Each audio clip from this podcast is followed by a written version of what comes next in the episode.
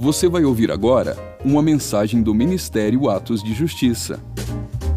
Para mais conteúdos como esse, siga o nosso perfil aqui na plataforma ou acesse o canal Atos de Justiça no YouTube. Aproveite e siga-nos também em nossas redes sociais. Que Deus te abençoe poderosamente. E lembre-se, viva todos os dias da sua vida por causa daquele dia. Amados, eu quero. Aleluia. Rede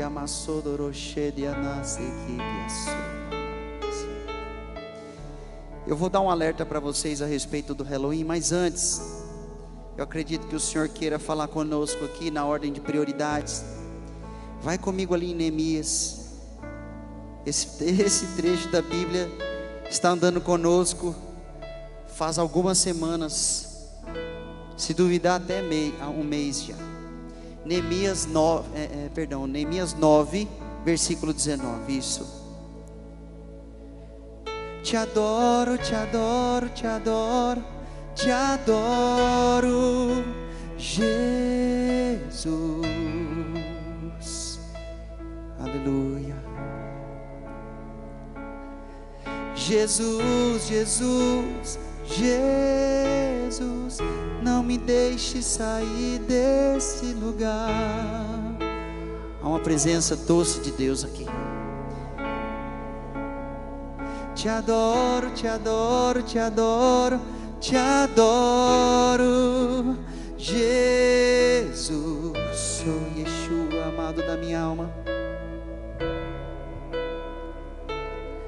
Jesus, Jesus, Jesus.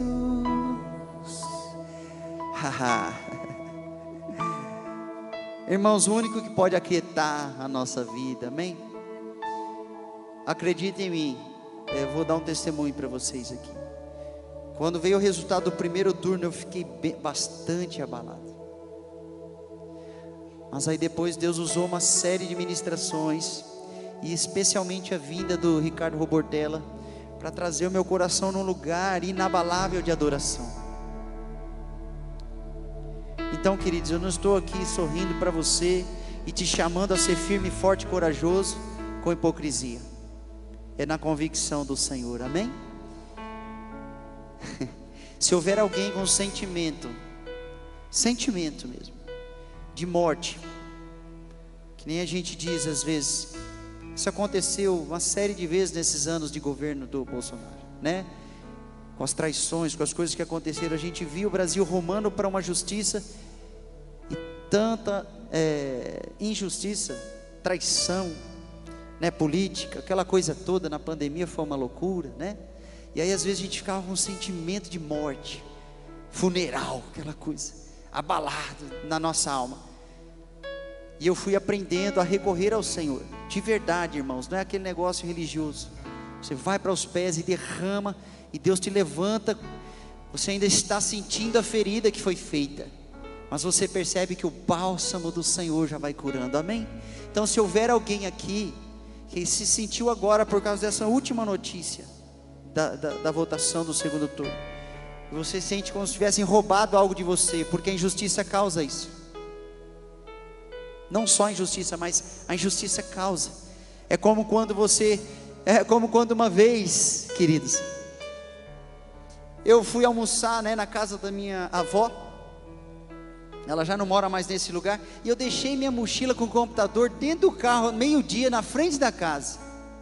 Pensando, não, em Campo Grande, o pessoal não faz nada, não. Eu já morei em São Paulo, nunca que eu faria isso em São Paulo. Mas aqui eu caí na besteira. E eu fiz. Mas foi assim, ó, sei lá, uma hora, a hora que eu cheguei, vi meu carro quebrado, nós não vimos nada. E ele pegou a mochila com tudo, levou meu computador, tinha, irmão, se ele conseguiu acessar, acho que ele se converteu, porque lá só tinha mensagem. Aquele computador era mais crente que eu. Era crente, rapaz, assim. Então foi uma dor, por quê? Não pelo objeto em si, mas pelo valor, pelo que eu depositei, pelo que eu trabalhava. Então eu senti um vazio durante alguns dias, que é natural a gente sentir quando a gente é roubado. Mas deixa eu te dizer, o nosso Senhor nos abastece com cura, o bálsamo de Gileade. De Sião ele disse: Eu envio meu socorro. Amém, queridos? Então, se você estiver sentindo, você não precisa se envergonhar. A cura do Senhor nesse lugar. Amém? E irmãos, o Evangelho não vai parar. Então eu queria ler com você aqui Neemias. Depois eu vou trazer um alerta contra o Halloween. O Halloween. Né? Mas vem aqui comigo. Porque isso aqui tem a ver com a pregação em si. Quem achou, diga amém. Quem nem procurou, disfarça e, e procura aí. E encontra Neemias 9, versículo 19. Tá? Gostou, pastor? Disfarça. 9,19 diz assim: Todavia tu, nas tuas múltiplas misericórdias, não os abandonastes no deserto, a coluna de nuvem não se apartou deles de dia, para guiá-los no caminho, nem a coluna de fogo à noite, para mostrar-lhes a luz e o caminho no qual deveriam seguir. Aleluia. Versículo 20: Deste também o teu bom espírito para instruí-los e não, retira, res, não retiraste o teu maná da sua boca, e deste-lhes água para a sua sede. Sim, quarenta anos o sustentaste no deserto, de modo que nada lhes faltou, as suas roupas não se envelheceram, e os seus pés não incharam. Querido, eu quero abrir esta palavra Hoje eu tenho uma palavra sobre a bênção de Deus que é liberada sobre a vida dos filhos de Deus. Amém? Eu, é tremendo, tremendo isso. Mas eu queria te dizer, isso aqui tem a ver com Deus que sustentou Israel no deserto, com Deus que cuidou de Israel no deserto, com Deus que instruiu, ensinou Israel no deserto com um Deus que alimentou Israel no deserto, com um Deus que não permitiu que as circunstâncias natura naturais consumissem o povo no deserto. A sua presença manifesta por 40 anos, todos os dias foi realidade em Israel.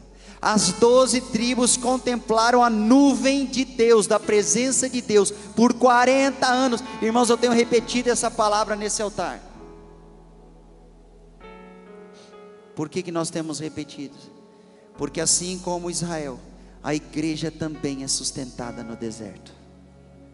E o deserto você pode conjecturar da maneira que você quiser. Eu gosto daquela da revelação de que o mundo espiritual é um deserto. O mundo, o mundo caído, pecaminoso, vive um deserto, jaz no maligno. Nesse sentido, eu sempre olho. Eu nunca espero algo de muito bom que venha do mundo, meus irmãos.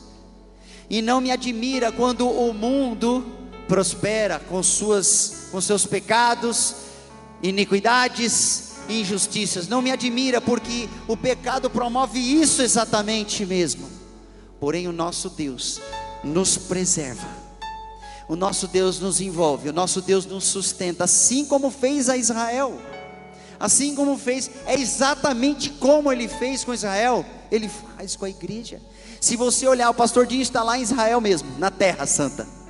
Você o um milagre lá a olhos vistos mesmo. Você vê as profecias se cumprindo. É sobre isso que ele está gravando os novos, novos vídeos. E é material que não acaba, por quê? Porque há muitas profecias se cumprindo, muitas que se cumpriram, muitas se cumpriram e outras que cumprir-se-ão, e, é, e é diante dos olhos, então é maravilhoso, é só você gravar, você abre a Bíblia aqui, ó, está acontecendo. Olha aqui, ó, já começou a acontecer, ainda vai acontecer mais. Você está entendendo? Deus é com Israel, e Deus é também com a igreja. E hoje Deus me lembrou de Davi. Se eu mudar a pregação, não tem o mínimo problema, amém, irmãos? Deus é, sempre foi com o seu ungido. Existem salmos, nós lemos um falando sobre o rei. Os salmos davídicos, às vezes ele diz: Seja com teu ungido, me abençoe, me ajuda, Senhor. Ele não estava sendo egoísta, ele sabia que para governar em justiça, ele precisava de muita firmeza, muita convicção, muita misericórdia de Deus, e é justamente isso que ele faz com o seu povo. Então, queridos, olha, a, a guerra, mesmo que haja uma reviravolta e nós derrubemos isso que foi estabelecido, e a justiça se estabeleça, que pode muito bem acontecer, amém? Amém, queridos? Pode muito bem acontecer.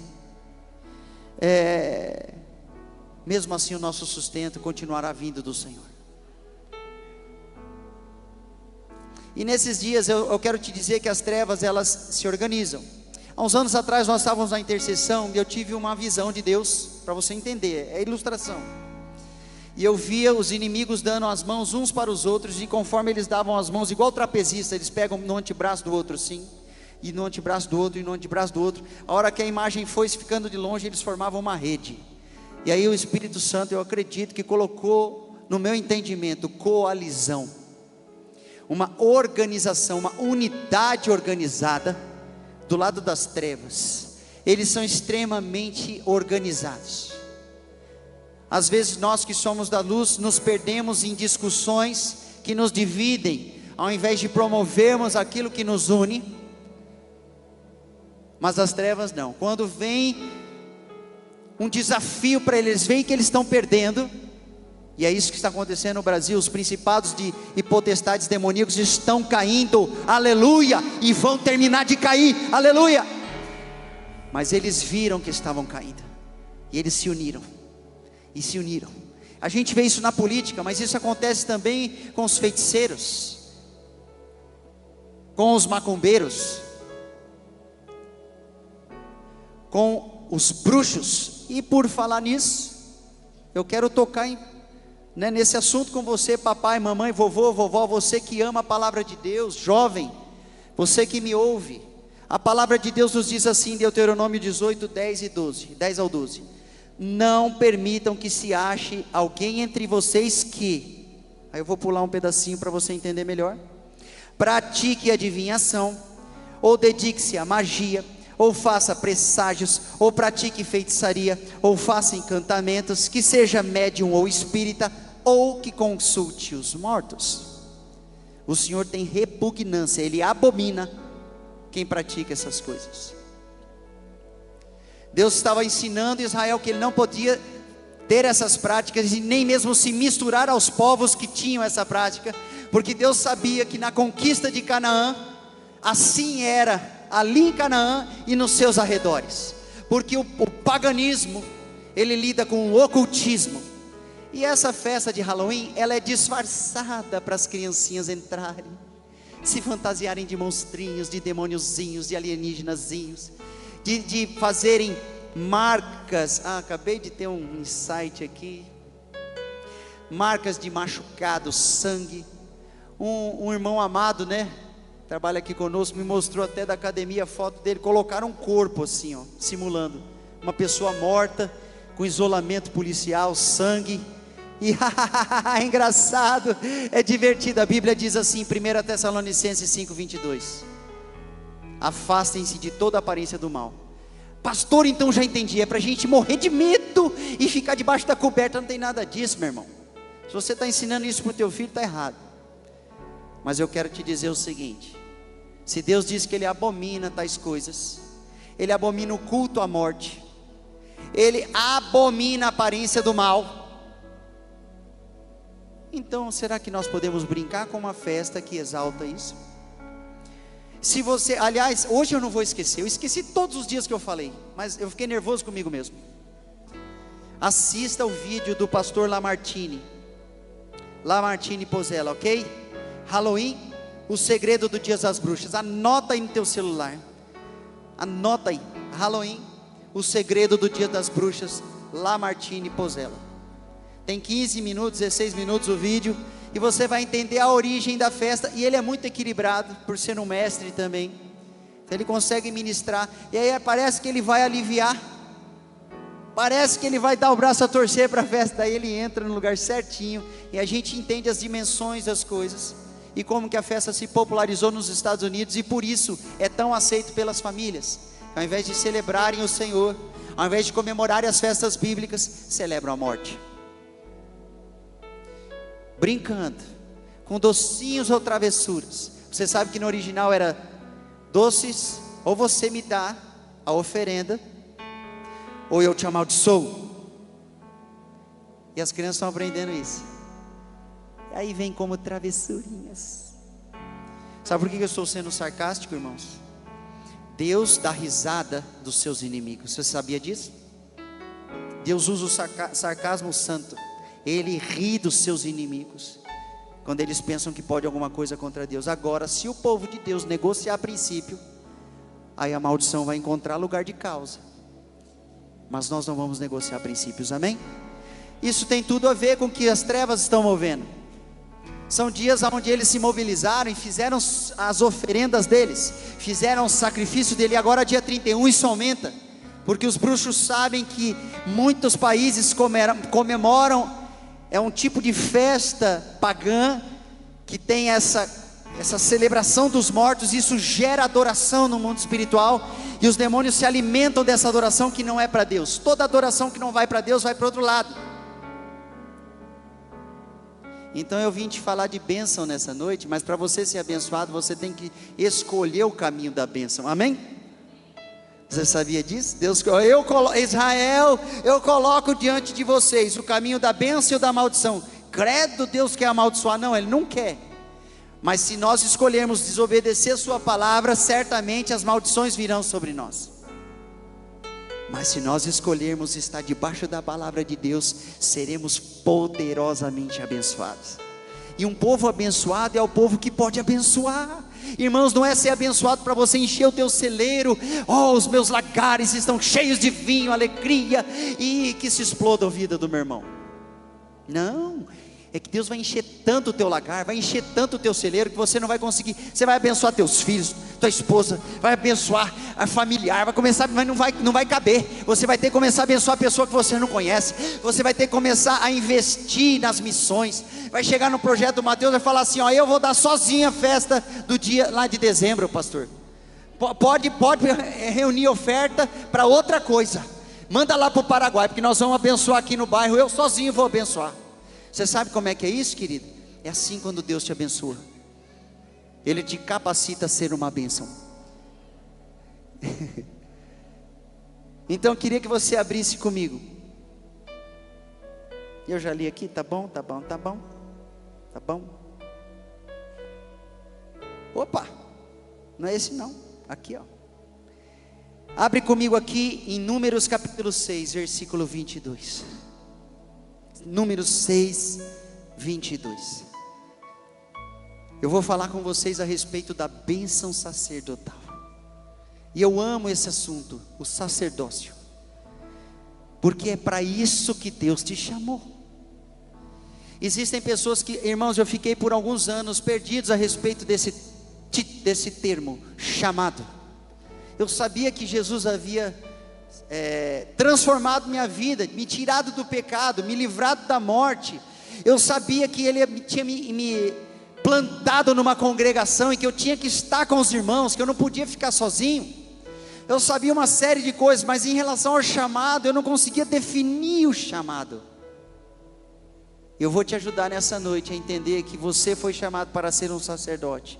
Você, irmã, foi chamada para ser uma sacerdotisa diante do Senhor, ministrar diante do Senhor, mas para isso você precisa ser abençoado. Ah, quem que não quer ser abençoado, né? Mas a bênção ela é muito maravilhosa. Vamos ler aqui. Quem achou, diga amém. As mulheres não conseguiram, né, fazer isso. A minha voz não é tão grave, mas não conseguiram. Vocês não conseguiram. Vamos lá, pessoal. Número 6, 22 diz assim: e falou o Senhor a Moisés, dizendo: Fala a Arão e a seus filhos, dizendo assim: Abençoareis os filhos de Israel, dizendo-lhes: Olha o tanto de vezes que repete. 24: O Senhor te abençoe e te guarde. O Senhor faça resplandecer o seu rosto sobre ti e tenha misericórdia de ti. O Senhor sobre ti levante o seu rosto e te dê a paz Assim porão meu nome sobre os filhos de Israel e eu os abençoarei. A bênção sacerdotal dada ao ministério sacerdotal levítico Você sabe que Moisés, ele é um levita. Arão é um levita. Miriam profetiza levita. E toda a tribo sacerdotal levítica. Assim Deus estabeleceu, mas o plano original do Senhor era que toda a nação fosse uma nação sacerdotal. Vamos ver se eu acho aqui para você. Aqui, ó. Êxodo 19, 5, eu vou ler para você, presta atenção. Agora, se ouvirdes a minha voz e obedecerdes a minha aliança, você vê que é ah, sempre debaixo da palavra. Se não tem, se não estou debaixo da, da, palavra, não existe aliança com Deus. Não adianta tomar a ceia, não adianta vir aqui orar, não adianta levantar sua mão e dizer Jesus, Jesus, Jesus, não adianta.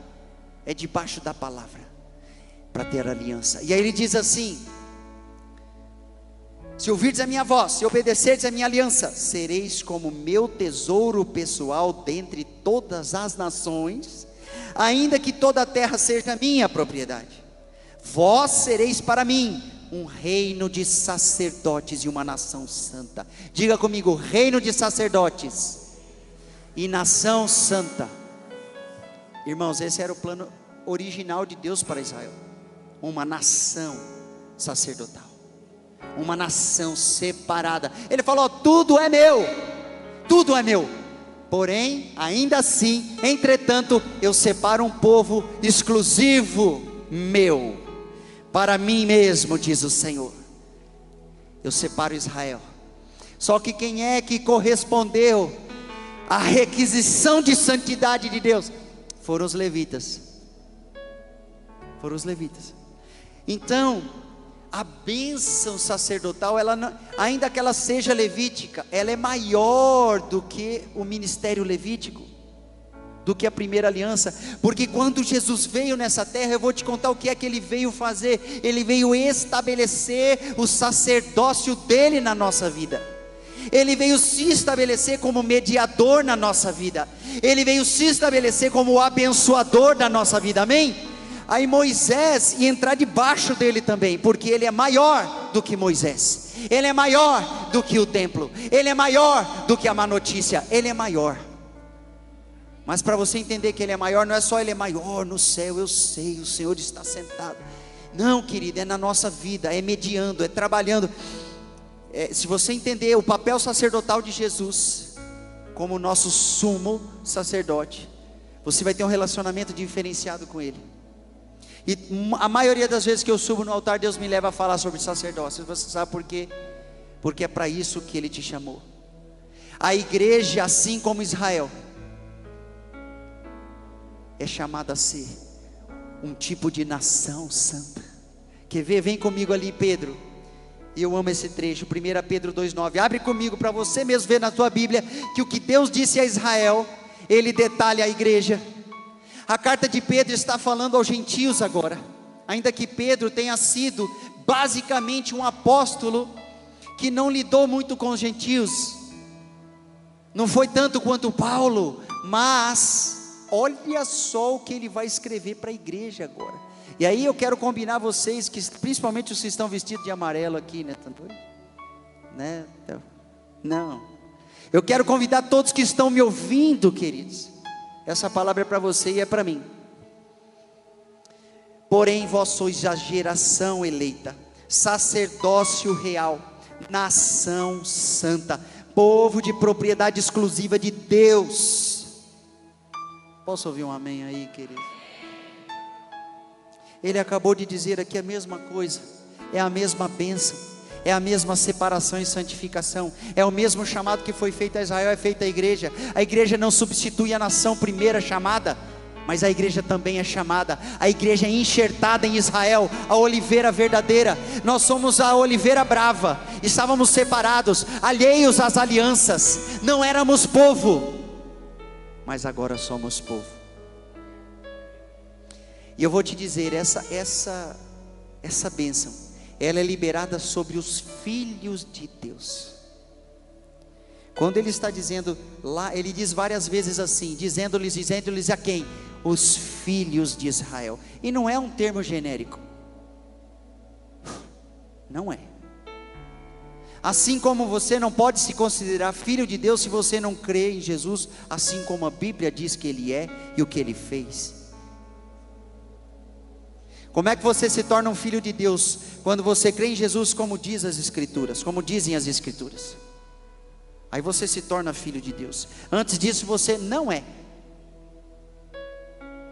Não, pastor, a gente já é, nós somos tudo irmão. Quem te ensinou isso foi a religião. É a religião, irmãos. Agora, aqui nesse ambiente eu tenho vários irmãos no sangue, no sangue de Jesus. Amém? Aqui tem uma irmandade de verdade. E tem pessoas que vão nos assistir, tem pessoas de outras congregações, de outras nações, que também são nossos irmãos de sangue, no sangue de Jesus. Tem gente que você nunca vai conhecer aqui na terra, que só quando você chegar no céu, mas você vai descobrir, ô oh, irmão, paz do Senhor, irmão. Não sei como é que você vai cumprimentar ele. A bênção é para os filhos. E ele diz assim na bênção, queridos. Volta lá em número 6. Eu vou voltar para você ver. Que o Senhor te abençoe e te guarde. Irmão, se Deus não guardar a sua casa, se Deus não guardar a sua vida, em vão será a vigia da sentinela. Se você tem algum medo, algum temor, algum tipo de tremor, recorra ao Senhor e Ele guardará a sua vida, amém? Começa por aí, Deus te dando segurança. Deus te dando, me dando segurança. Eu vou te contar aqui um negócio, e não é para você ficar assustado, eu quero que você entenda o que eu quero dizer. Os homens de Deus que sofreram no seu corpo, como por exemplo o apóstolo Paulo, na história, todos os apóstolos sofreram no seu corpo, mas porque eles estavam sendo entregues como oferta de sacrifício ao Senhor, amém? Não é porque Deus não os protegeu. Tanto é que, mesmo quando eles foram entregues, alguns foram crucificados, outros, diz lá em Hebreus, profetas foram cerrados ao meio, coisas terríveis aconteceram, mas eles estavam guardados no Senhor em seu espírito. Fala, não, pastor, mas eu quero que Deus me guarde no meu corpo também. Irmão, eu também quero. Amém? Eu também quero. Só que Deus vai elevando o nível da nossa vivência do Evangelho. Até o ponto de você começar a se entregar em sacrifício. Existem almas que só vão receber o Evangelho através do sacrifício da sua vida. Famílias inteiras os filhos têm que entrar, porque como é que o pai é enviado, a mãe é enviada, como é que a, a, a, palavra de Deus chega lá se os filhos não estiverem dentro do contexto? Você vai perder seus filhos, eles também têm que fazer o sacrifício para que o pai pregue o evangelho. Meu filho tem que abrir mão de mim para poder estar no altar, para poder estar numa visita, para poder estar numa oração, ele tem que abrir mão de mim.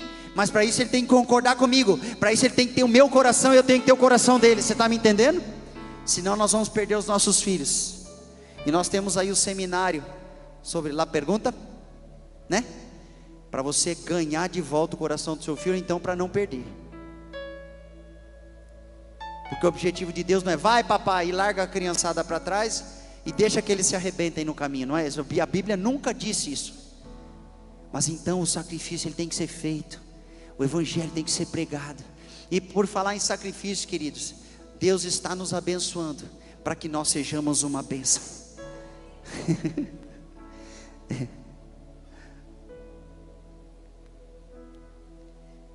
A bênção sacerdotal disse assim: que o Senhor te abençoe e te guarde, que o Senhor faça resplandecer o seu rosto sobre ti e tenha misericórdia de ti.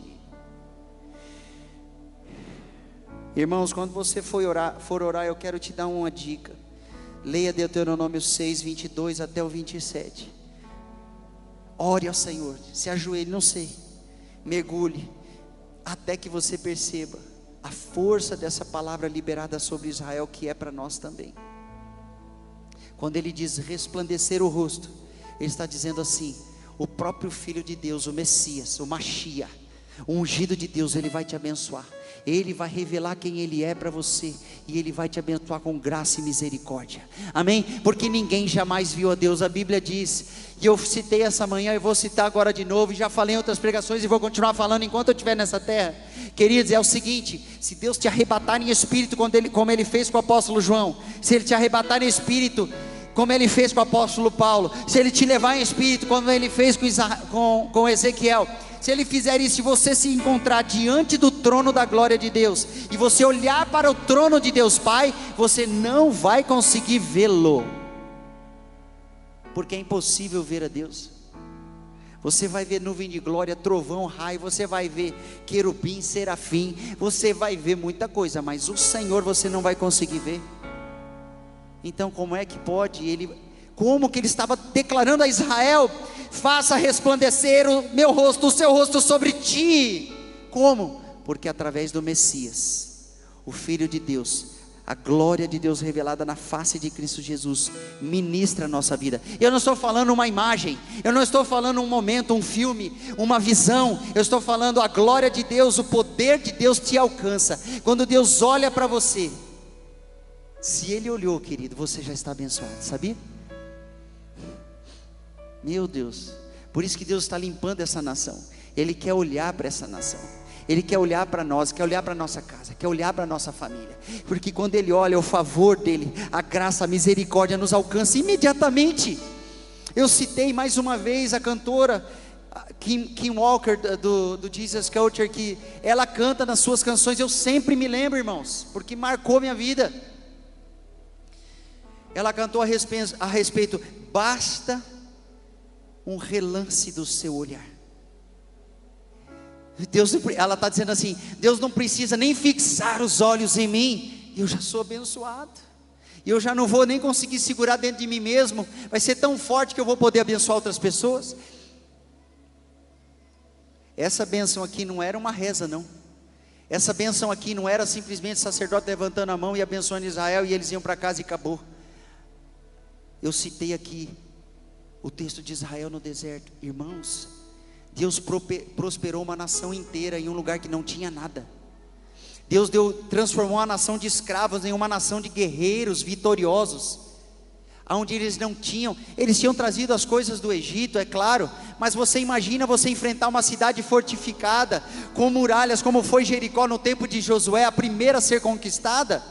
Eles eram muito mais preparados pra, para a guerra, eles tinham um armamento muito mais avançado, eles tinham uma, uma muralha que passava carruagem em cima, eles tinham tudo para vencer, queridos. Mas Deus deu vitória para quem? Para Israel. Mas como é que Deus deu vitória a Israel? Eles ficaram debaixo da palavra profética. Vocês vão dar uma volta por dia, no sétimo dia, sete voltas, sem falar nada. No último, do último, do último, do último, vocês vão bradar. E quando vocês tocarem o chofar, uh, de cima para baixo, de dentro para fora, eu vou destruir essas muralhas. Então, quando a igreja descobrir que o seu papel maior é o sacerdócio, quando a igreja entender que nós ministramos. Hoje eu estava conversando no almoço com meu pai, né? Amado, com uma visão muito boa a respeito das coisas. Ele me disse que uma esfera mais alta do que essa do tete a tete, a, a guerra que nós precisamos vencer no nosso Brasil seria assim a questão da mentalidade que foi transtornada nos jovens, nas crianças, nos jovens, e aí eles cresceram e se tornaram pessoas com a mentalidade cauterizada, né? Lógico que meu pai falou em outra língua, em outra linguagem, melhor dizendo, e, e eu concordei com ele, só que aí eu vim com um adendo e disse assim: e o mais alto do que isso, pai, é a realidade espiritual. E essa é a realidade que você e que eu que nós podemos ministrar e que ninguém mais pode ministrar. Então, querido, quando você ouvir o assunto é sacerdócio, você mergulha, cai para dentro. Esse é o teu negócio, esse é o teu chamado. É para isso que Deus te chamou para o exército, é para isso que Ele te levantou, é para isso que Ele te salvou, é para isso que Ele te livrou da morte. E aí o pessoal vem com testemunho que nem um amigo nosso, e o pessoal disparou assim, pegou tudo em volta e ele não morreu. Eu falei, sabe por quê? Deus levantou um sacerdote. Oh meu Deus, eu tinha uma doença mortal e Deus me curou, sabe por quê? Ele está te chamando para servir como sacerdote, sacerdotisa. Eu sei, pastor, é para que eu dê meu testemunho. É verdade, como um sacerdote, como uma sacerdotisa. Quem é o sacerdote, querido? É aquele que ministra dons a Deus, presentes a Deus, ofertas a Deus mas é aquele que de Deus recebe dons e ministra aos homens. É para isso que Deus te criou. Ele te criou para você estar diante do trono. Não é só o nome do ministério de louvor que tanto nos abençoa e nos abençoou. Diante do trono é a vontade de Deus, irmão. Amém? Posso ouvir um amém? É nesse lugar, ó, deixa eu te dizer, quando o Abacuque está inconformado com a injustiça. Quando um dos salmistas estava inconformado com a injustiça, aí eles entram para adorar a Deus. Deus põe tudo no seu devido lugar e mostra a perspectiva dele. Irmãos, nós temos que orar porque tem muita gente enganada. Muitos olhos vão se abrir e pessoas vão, vão entender a loucura que eles estão fazendo. Quando você se levanta contra a palavra de Deus. Meu Deus do céu. Agora, para nós que estamos sendo salvos, o Evangelho é poder de Deus, não é loucura.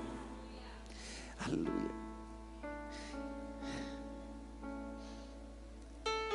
Te adoro, te adoro, te adoro, te adoro, Jesus. Aproveitar esse louvor que nós recebemos esses dias. Jesus, Jesus, Jesus, não me deixe sair nesse lugar, deste lugar. Então, queridos, a bênção também diz assim: que o Senhor sobre ti levante o rosto e te dê a paz. Você sabe que geralmente nós temos a noção racional da paz. Eu quero ter paz nos meus pensamentos. Eu quero ter paz na minha vida. Eu quero ter paz na minha, nas minhas finanças. Poxa vida. Quero ter tranquilidade. Isso não é errado e muito menos proibido. Só que a shalom do Senhor, ela é maior do que você se sentir em paz. A paz do Senhor, a shalom, shalom do Senhor verdadeira, ela é uma paz sustentadora. É o seguinte: começa a cair mil ao teu lado, dez mil à tua direita, mas Deus está com você, te dando paz no meio da guerra. Você está entendendo como é que é? É o seguinte: o mundo está enlouquecendo, cada vez piorando. Meu Deus do céu! Será que não vai sobrar nem o Brasil? Nós estamos clamando para que o Brasil seja o remanescente, amém? É, sim, e não vamos deixar de clamar, não. Não deixa de colocar a tua camisa verde e amarela, não.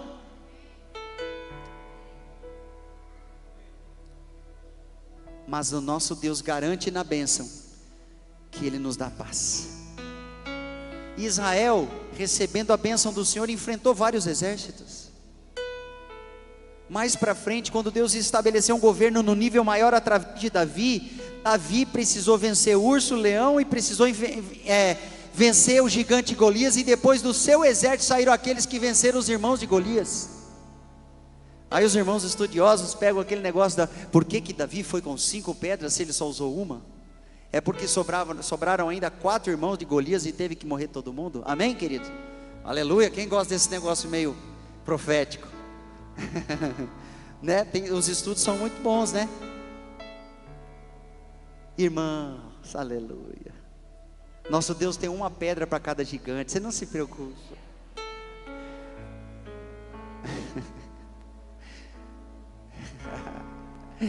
oh Senhor.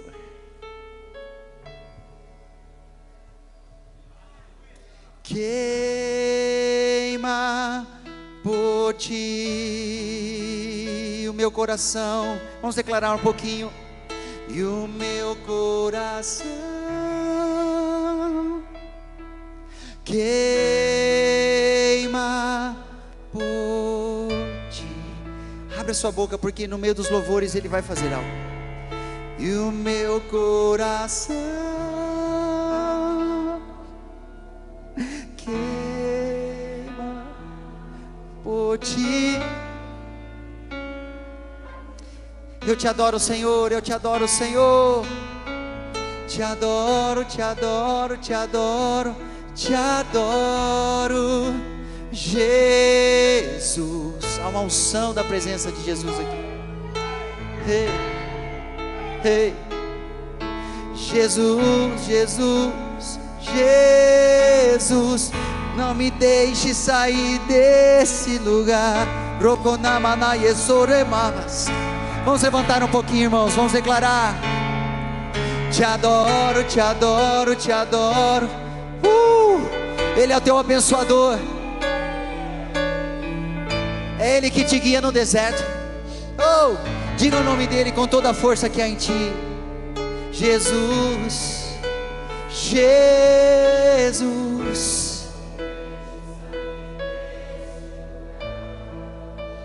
Vamos declarar: e o meu coração queima, e o meu coração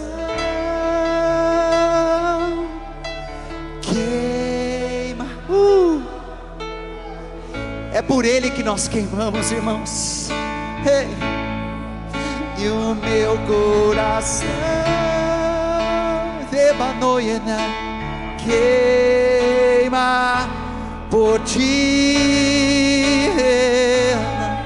Levante a sua voz e o meu coração. Te adoramos, Senhor. Ah.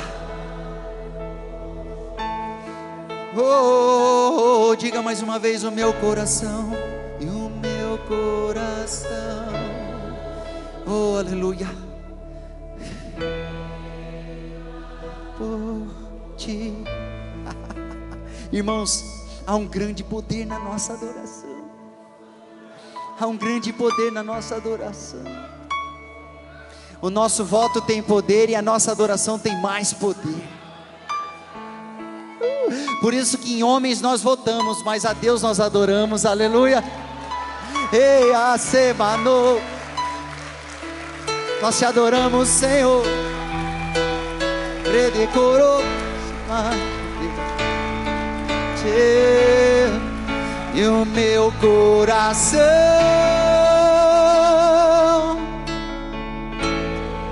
uh. Isso, isso, levante a sua voz Há algo su subindo aos céus E o meu coração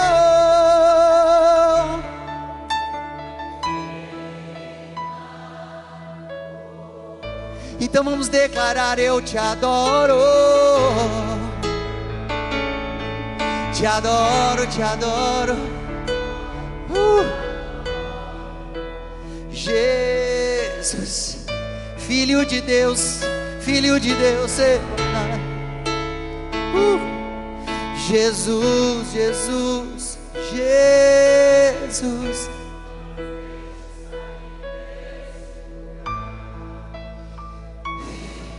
Pode se assentar um pouquinho. Eu quero ler só mais uns textos aqui. Você vê que Deus está trazendo nosso coração. Irmãos, Deus ministrou uma paz muito grande no meu coração com a vinda ali do profeta pastor Robortella e o Léo também.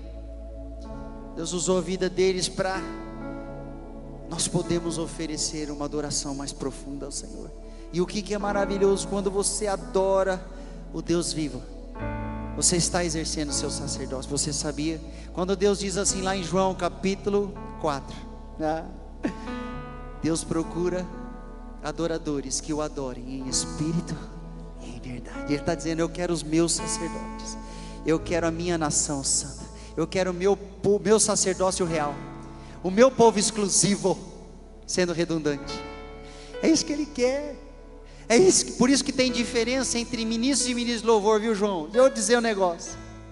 Tem alguns que cantam palavras de Deus, cantam elogios a Deus, e Deus usa isso num certo nível. Mas tem aqueles que antes de cantar o seu coração adora.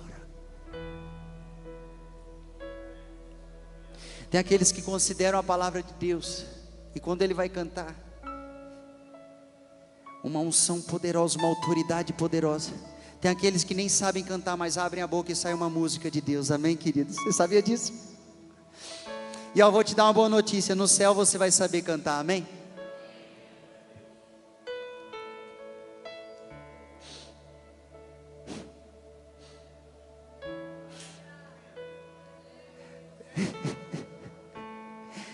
Então, o negócio vai ser maravilhoso. Uh! Apocalipse 1, abre comigo. Eu quero te mostrar o sumo sacerdote revelado. A nossa visão muitas vezes é medieval. Estamos presos ali, ah, há muito tempo atrás, irmãos. Estamos presos na era medieval, na arte medieval. A gente pensa que Jesus é parecido com as pinturas europeias medievais.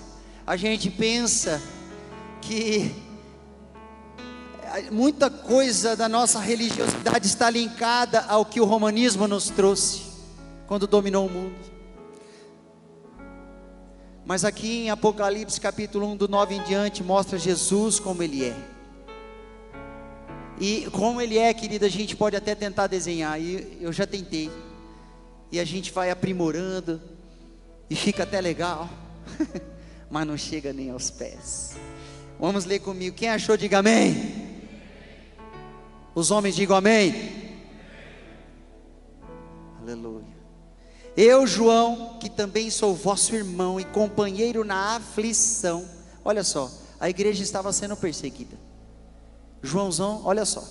Companheiro na aflição e no reino e na paciência de Jesus Cristo, estava na ilha chamada Pátimos por causa da palavra de Deus e pelo testemunho de Jesus Cristo. Então, o velhinho João, o apóstolo que de acordo com a história, com a tradição, foi o que morreu mais velhinho, depois dos 90 anos estava preso, ele era um velhinho perigoso. Imagina só, irmãos um senhorzinho bem velhinho, mas ele era perigoso porque ele puxava espada, porque ele desenvolveu algum tipo de guerra que é, inovadora, não, porque ele pregava a palavra de Deus com autoridade. Aonde aquele velhinho chegava, era problema, irmão. O pessoal ia convertendo. E é igual o apóstolo Paulo, eles levavam ele diante dos tribunais, e ó que é tribunal de gente. E aonde tem gente tem falcatrua, aonde tem gente tem suborno, aonde tem gente, é, vou te dizer, nós sabemos aqui no Brasil como é que é os tribunais. Claro que tem um pessoal que é que é justo, mas tem uma galera que eu vou te dizer. João, irmãos, ele diz assim, olha só. Versículo 10: Eu fui arrebatado no espírito no dia do Senhor, e ouvi de trás de mim uma grande voz, como de trombeta, que dizia: eu sou o Alfa e o Ômega, o primeiro e o derradeiro. E o que vês, escreve-o num livro e envia às sete igrejas que estão na Ásia: Éfeso e a Esmirna, e a Pérgamo e a Tiatira, e a Sardes, e a Filadélfia e a Laodiceia. E no meio dos sete castiçais, um semelhante ao filho do homem, vestido até os pés de uma roupa comprida e cingido pelos peitos com um cinto de ouro. E virei-me para ver a voz que falava comigo. Aqui está, querido. Agora João vai ver algo que não é parcial. Para você ter uma visão plena de Deus, não são as visões que nós temos profeticamente aqui na terra. Os profetas de Deus que têm muitas visões de Deus, eles não veem plenamente, sabia?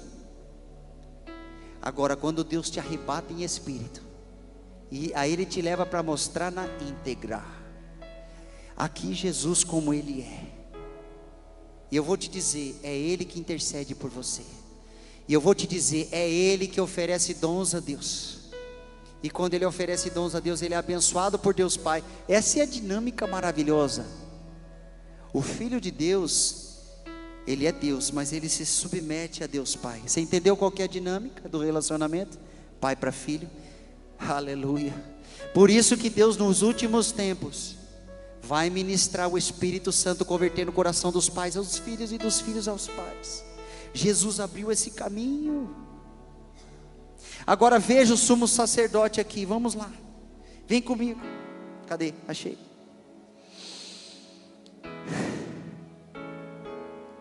Virei-me para ver, versículo 12. A voz que falava comigo, e, e virando-me vi sete castiçais. E o 14 diz assim: E a sua cabeça e cabelos eram brancos como a lã branca, como a neve. Alguém aqui já viu neve, querido? Levante sua mão para eu saber. Não, levanta mesmo. Você não sabe se viu, pastor? Não tem certeza? Alguns só viram neve. A neve, irmãos, é o seguinte: os cristalzinhos de gelo, quando o sol bate, o cara não consegue nem ficar. Ele tem que colocar um óculos escuro. É tão forte o reflexo de Deus, a reflexão da luz no branco da neve que queima o rosto da pessoa, parecido como se ela estivesse na praia, sendo que lá você está com frio, mas é a luz refletida. João não encontrava uma palavra para descrever o brilho da luz. O que que tem aqui na terra? Ô oh, Espírito Santo, me ajuda, me ajuda. E o Espírito Santo, a, a, tem a lã, bem branquinha, mais branca do que a lã, tem a neve, para eles entenderem o que é. Tá vendo como é que é legal? É maravilhoso, né? Como a neve e os seus olhos como chama de fogo. E os seus pés semelhantes a latão reluzente, como se estivessem sido ref, refinados numa fornalha, e a sua voz como a voz de muitas águas. Irmãos, deixa eu dizer um negócio para vocês. O nosso sumo sacerdote, ele precisou passar por um processo de padecimento, de sofrimento.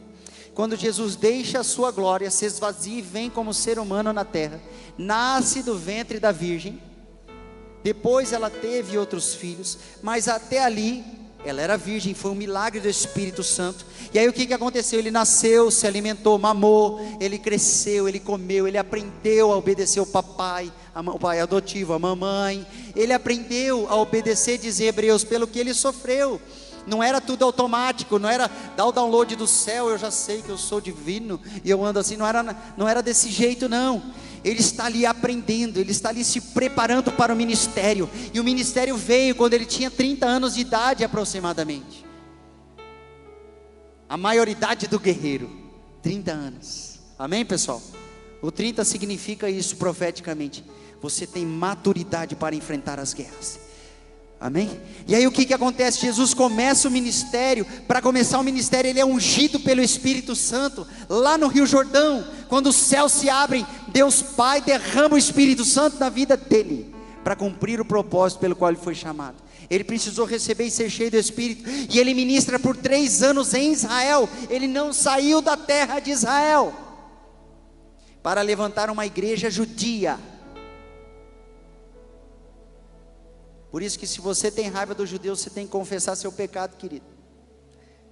Tem judeu que às vezes pode até dar raiva mesmo, tanta religiosidade. Tem umas coisas erradas. Erradas, né? Mas veja só, Jesus ele fica ali trabalhando para levantar uma igreja. Mas como é que isso ia se concluir? Se o, o seu sacerdócio só seria avalizado por Deus, aprovado por Deus, se ele fizesse o sacrifício perfeito. Veja, nenhum homem havia conseguido oferecer um sacrifício perfeito. Por melhor que fosse o carneirinho escolhido do rebanho, a pombinha e todos os outros tipos de sacrifício, todos eram imperfeitos, não chegavam no nível daquilo que requeria Deus. A Bíblia, o nosso Senhor estabeleceu que para que a injustiça fosse tragada pela justiça, que a morte fosse tragada pela vida, que o pecado fosse tragado pela santidade, que houvesse verdadeira purificação e remissão dos pecados e iniquidades, era necessário um sacrifício perfeito. Jesus se preparou a vida dele toda na terra para oferecer o sacrifício perfeito. E aonde seria esse altar? Lá no templo que ainda estava de pé? no altar de holocausto determinado por Deus? Não. Este sacrifício foi oferecido no altar do Gólgota, o Monte da Caveira. E não, o pessoal não tem muita certeza onde é Israel. Tem duas, dois lugares onde eles pensam ser. Um mais popular para os evangélicos e outros religiosos e o outro. Eu fui no mais popular. Ali foi o altar que ele ofereceu a si mesmo em sacrifício. Agora, por que eu estou falando disso, queridos? Para você entender que nós estamos lendo sobre o Jesus revelado, glorioso, glorificado como ele é. Mas a gente precisa entender como é que ele conquistou esse lugar. Ele conquistou. Por isso que a Bíblia diz: pelo seu sacrifício, Deus deu um nome a ele que está acima de todo nome. Se Jesus falhasse na sua missão, se ele não oferecesse o seu sacrifício, ele não seria aprovado. Eu e você não estaríamos aqui. A raça humana estaria condenada. E acredito eu, em poucas gerações exterminada. Só que aí o que, que acontece? Ele oferta. Mas no momento que ele ofertou, queridos, eu vou te dizer o que aconteceu, diz a Bíblia: trevas sobre a terra. Antes de uma grande vitória, vem uma grande batalha. Quantos estão me entendendo aqui? Vocês pensaram que nós íamos ganhar o Brasil para Jesus, sem a maior batalha das nossas vidas. É a maior batalha. E eu vou te dizer, vocês, nós, eu com você, nós juntos, nós estamos vivos agora. Agora, nós vamos oferecer algo que o Senhor vai aceitar. Se até agora Muitas vezes o nosso culto foi oferecendo um sacrifício maculado, meia boca, mais ou menos, um coração, um pezinho na igreja, um pezinho no mundo. Agora isso vai acabar, meu irmão. Tem gente que não entende, meu Deus, esta polarização na nação. Ah, mas não pode ser assim, as pessoas estão ficando nervosas. Claro que não é para ninguém ficar bravo a ponto de pegar em arma e tudo mais. Ninguém quer derramamento de sangue, mas veja aqui o seguinte: quem fez polarizar foi o Senhor. Através de uma polarização política, Deus está revelando muitos corações. E eu não estou dizendo, ah, só porque o cara é de um lado do outro, ele é do diabo. Não é simples assim, mas eu estou dizendo assim, ó, as pessoas estão manifestando aquilo que elas creem elas estão manifestando o, o, o princípio que realmente está regendo a sua vida. Quem não liga para o Evangelho facilmente se dobra ao comunismo. É simples. É simples. Agora, quem está colocando a palavra acima, mesmo aquele que votou no comunismo no passado, está dizendo assim: Meu Deus do céu, como é que eu votei num sistema de pensamento que é ateísta contra Deus? Então, Deus está fazendo uma revolução nesta nação separando o joio do trigo? Sim. Sim, mas nós vamos ganhar muitas pessoas que não sabem que são trigo e elas virão por caminho do Senhor. Então não é para você ter ódio, não. Não é para você tacar pedra como fizeram com aquela menina de 13 anos, tacaram pedra na cabeça dela. Não faça isso. Não faça isso. Deus vai usar a sua vida poderosamente. E ainda, no meio dessa instabilidade, no meio dessa pressão toda, querido, eu estou fazendo uma, uma eu tô, estou tô fazendo um paralelo porque Deus vai te usar de verdade nesses dias. Você não vai ficar mais encolhidinho, sentadinho no banco da igreja, esperando a oportunidade do microfone do pastor. Tem irmão que se ele não tiver a oportunidade do microfone, ele acha que ele não está fazendo a obra. A gente viu o vídeo do Mateus. Nós temos visto, visto os vídeos do Paraguai. Nós temos visto os vídeos da MCM lá com os ribeirinhos na Amazônia. A obra de Deus, irmãos, a igreja ela vai, ela vai alcançando, ela vai estendendo. Deus vai levantar missionários nessa nação. Uma, o nível mais alto de evangelho é quando ele, ele te abençoa tanto, tanto, tanto, que você fala: não é possível. Não é só para minha congregação, não é possível, não é só para minha família, não é possível, não é só para minha cidade. É nesse nível que Deus quer levantar a nação.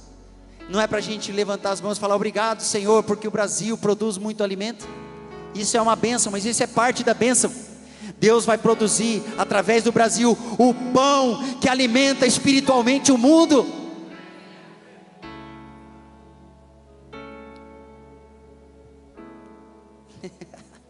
Eu não sei como é que ele vai fazer, mas ele vai fazer.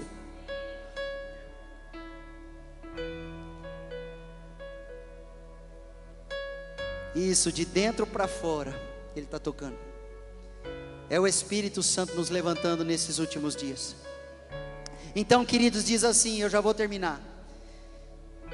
Ele viu cabelos brancos como a lã, ele viu olhos como chama de fogo, pés como latão reluzente, voz como de muitas águas. Deixa eu te dizer: o sacerdote, quando estabelecido por Deus ali em Êxodo e na lei de Deus, na Torá, ele estabelece que o sacerdote tinha que ser distinto, distintivo, ele tinha que ser diferenciado, santificado, e Deus queria que mostrasse nas roupas, nas roupas, para que naquele tempo Israel olhasse e falasse assim: opa, ali vai um sacerdote. Hoje em dia, as nossas roupas têm que ser roupas é, comportadas, né, irmãos? É, como é que eu ia dizer? É, decentes, certo? As roupas exteriores aqui não podem ter sensualidade, amém? Mulheres e homens não podem ser sensuais de jeito nenhum, mas a nossa verdadeira vestimenta é a vestimenta espiritual. O sacerdote, quando estabelecido, ele tinha um turbante, ele tinha uma mitra.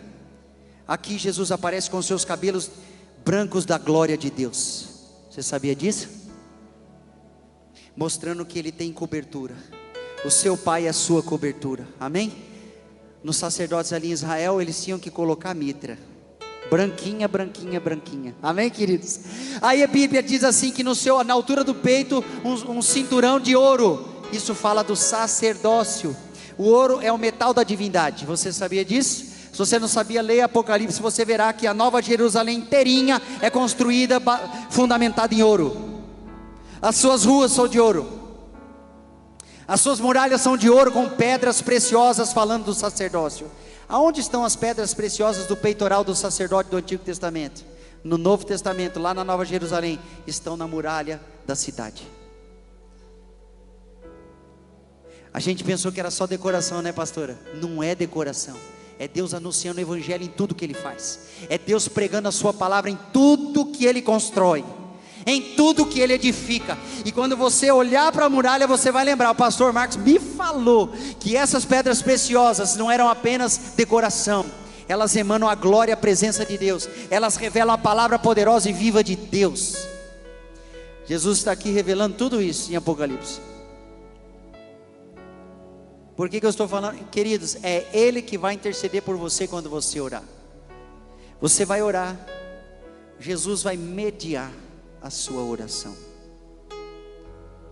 Esse homem aqui, glorificado, com olhos como chama de fogo. Eu quero que o louvor venha aqui para cima, mas eu quero um combinado com a congregação. Não perca atenção. Amém?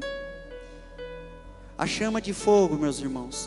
O apóstolo, o apóstolo não, João o Batista, ele disse assim: aquele que vem após mim é maior do que eu, ele vai batizá-los, vai batizar, ele tem poder para batizar com o Espírito Santo e com, e com que irmãos? Pode dizer bem alto, e com fogo. Quando Jesus está se revelando como sacerdote, ele é cheio, cheio, cheio, cheio, cheio, cheio do Espírito Santo. Você sabe qual que é a figura da igreja que é mostrada aqui no capítulo 1? É a menorá. A menorá é um castiçal. Eu não tenho um hoje aqui para mostrar para vocês, nem pequenininho. E ele tem assim, ó, um reservatório de azeite em cima de cada lâmpada. E esse azeite não pode acabar nessas lâmpadas. Sabe o que isso quer dizer? Que você é parecido com Jesus. Porque a menorá fala das igrejas, as igrejas falam das pessoas. Pessoas cheias de Jesus, os filhos de Israel, a igreja, cheios do Espírito Santo, assim como o seu Senhor, que tem chama, que tem fogo nos teus olhos. Você tem fogo nos teus olhos. Você tem o Espírito Santo glorioso da promessa. Ei,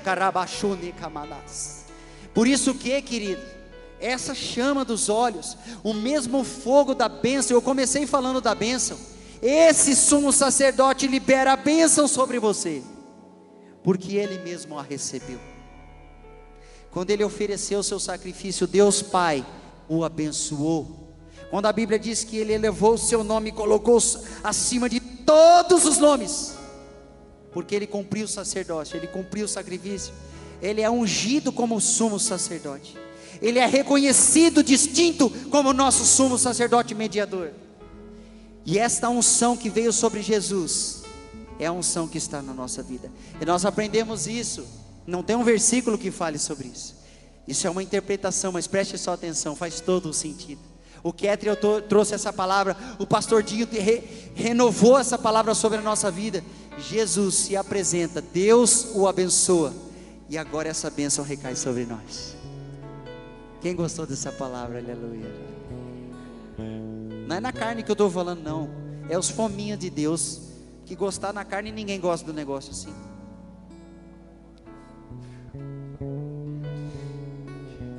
Então vocês entenderam, queridos, que não tem hipocrisia aqui em cima do altar, não. A minha alegria vem do Senhor. A minha alegria vem do Senhor. Tá tudo bem, não fomos arrebatados ainda. É o, é o cabo. Quero te convidar a ficar em pé um pouquinho. Sai desse som que ele não te pertence. Rapaz. Jesus. Irmãos, o que, que nós vamos fazer aqui? Eu volto ao apelo do começo do culto. Se você sentiu, puxa vida, parece que eu fui roubado. Deixa eu contar uma verdade para você, que eu acredito. E nós não fomos, não. Isso, é, fomos roubados, irmãos. Mas eh, deixa eu te dar outra notícia. A gente já vem sendo roubado há muitas décadas. Só que a gente descobriu mais profundamente, com, com, clareza espiritual, de alguns anos para cá. Não te preocupas que Deus é tua restituição. É de verdade. Eu não estou falando assim como uma muleta, não. Então, se você está sentindo, puxa, pesou meu coração, pastor, vem aqui, nós vamos orar juntos aqui. Se você quiser vir chorar ainda, pode chorar, não, ninguém vai julgar você. Você não é menos espiritual se você chorar. E eu não sou mais espiritual porque eu estou feliz aqui em cima do altar, não. Eu tiveram dias que eu chorei, irmãos. Eu falei, meu Deus, vai acabar tudo nesse Brasil. Oh Deus, como é que o Senhor vai cumprir as tuas promessas? Né, irmã? Como é que Deus vai te enviar como missionária? Oh Jesus, como que vai ser? Como que como que o ministério de dança que já é missionário vai ser mais ainda? Irmãos, não há impossíveis para Deus. Então eu quero te convidar a vir orar aqui na frente.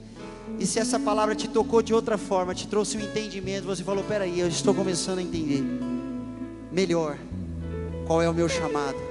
É ministrar diante do trono de Deus, como diz Hebreus capítulo 4. E quando Deus me favorecer, a bênção de Deus vai tocar minha vida. E eu, abençoado, vou me voltar para as pessoas ao meu redor e vou abençoar a vida dessas pessoas. Quando Deus abençoou Abraão, sabe por que, que Deus abençoou Abraão? Porque Abraão, querido, se tornou um tipo de sacerdote, você sabia? Uh! Deus não havia estabelecido a lei, Deus não havia mostrado para ele o tabernáculo, Deus não havia, não havia estabelecido a tribo de Levi, nem haviam nascido ainda. Oh. Mas Deus já estava levantando aquele homem porque ele entendeu. Você lembra quando Melquisedeque veio para perto dele após a vitória sobre os reis? E ele pegou os despojos e deu o dízimo de toda a sua vitória. Sabe a quem ele estava adorando, querido? A Jesus. Ele estava adorando a Jesus mesmo vivendo muitos, muitos anos antes de Jesus vir a essa terra. Então eu quero te convidar a orar nessa noite e a depositar no altar. Irmãos, eu sei que está doendo prestar culto, mas esse tipo de culto é valioso no, no mundo espiritual.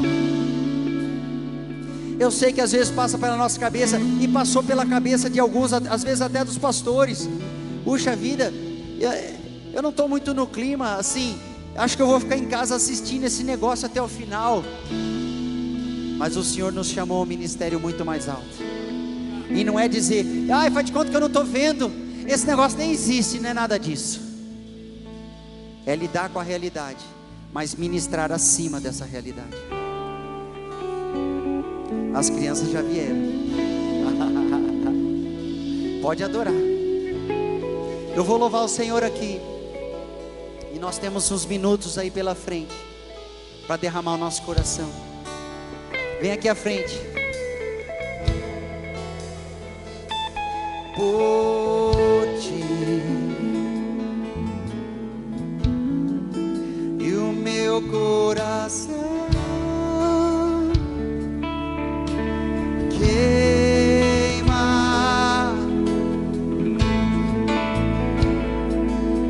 ofereça mais um pouco ao Senhor.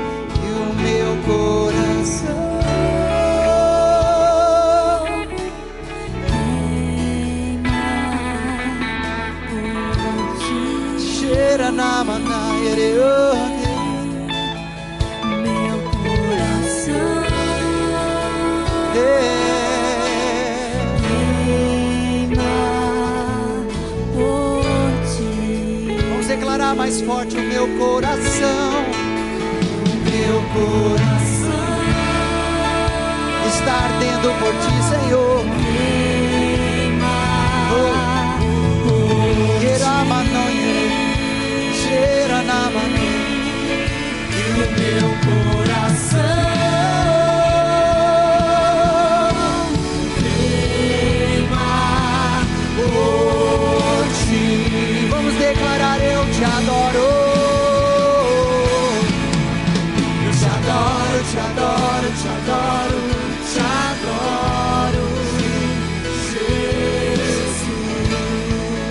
Yeshua, com todo o meu coração, mesmo ferido, eu te adoro. Jesus, Jesus, Jesus, não me deixe sair deste lugar. Empenha a sua adoração ao Senhor. Eu te adoro, te adoro, te adoro,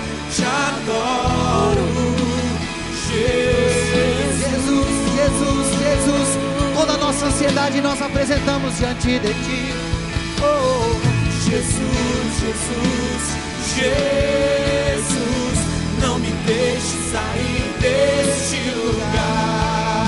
e o meu coração, oh, Meu coração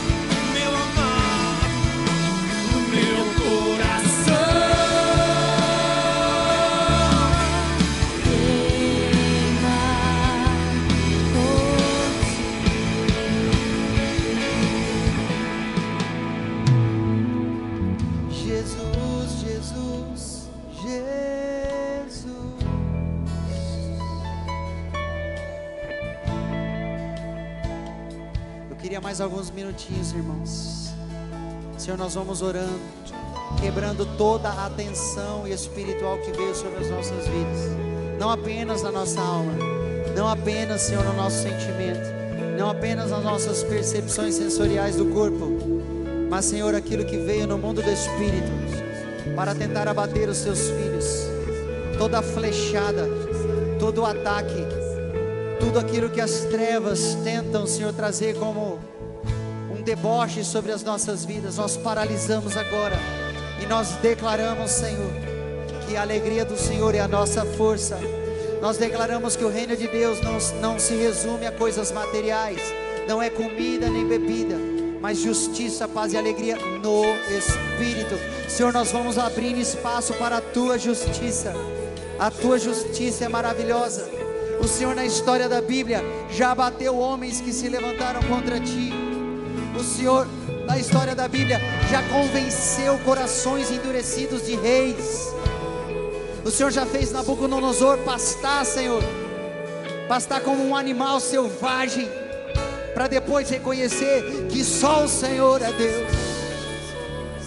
O Senhor também já protegeu homens e mulheres de Deus em meio a grandes tribulações. Quando Daniel foi lançado em uma cova de leões famintos, o Senhor não permitiu que ele fosse tragado, mas porque ele estava debaixo da tua palavra, não porque ele pulou sozinho naquela cova. Então, Senhor, nós depositamos a nossa confiança em Ti nessa noite, nesse dia memorial, onde estamos oferecendo ao Senhor um culto e um sacrifício agradável sacrifícios de louvor, que são lábios que confessam Seu nome. Lábios que confessam Seu nome. Lábios que confessam Seu nome.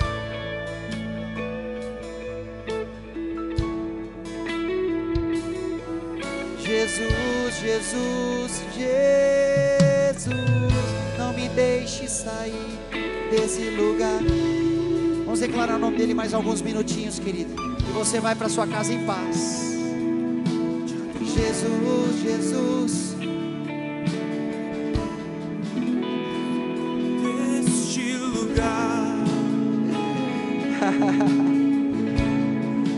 Adoro, te adoro. Te adoro. Te adoro. Yeshua. Ratiando corte mandarabash.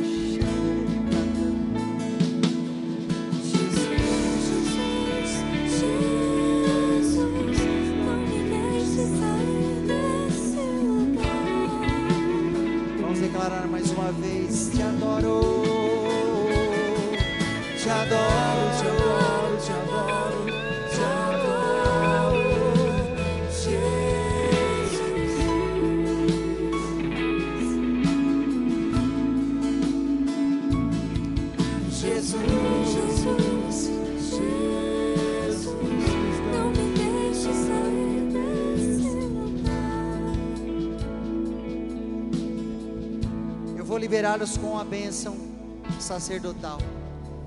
Abra suas mãos. E eu vou declarar porque eu creio. E a misericórdia a graça de Deus vai recair sobre sua vida, sobre a minha vida, sobre nossas casas e famílias. O Senhor te abençoe e te guarde.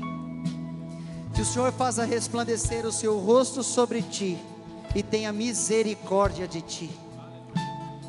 O Senhor sobre ti levante o rosto e te dê a paz. Amém, queridas. Que Deus te abençoe poderosamente.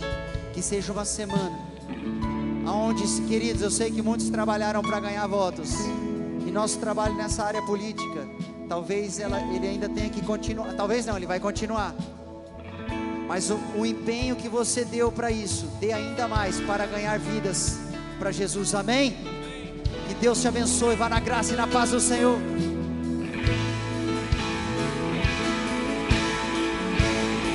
no ambiente de glória. Eu vejo o Cordeiro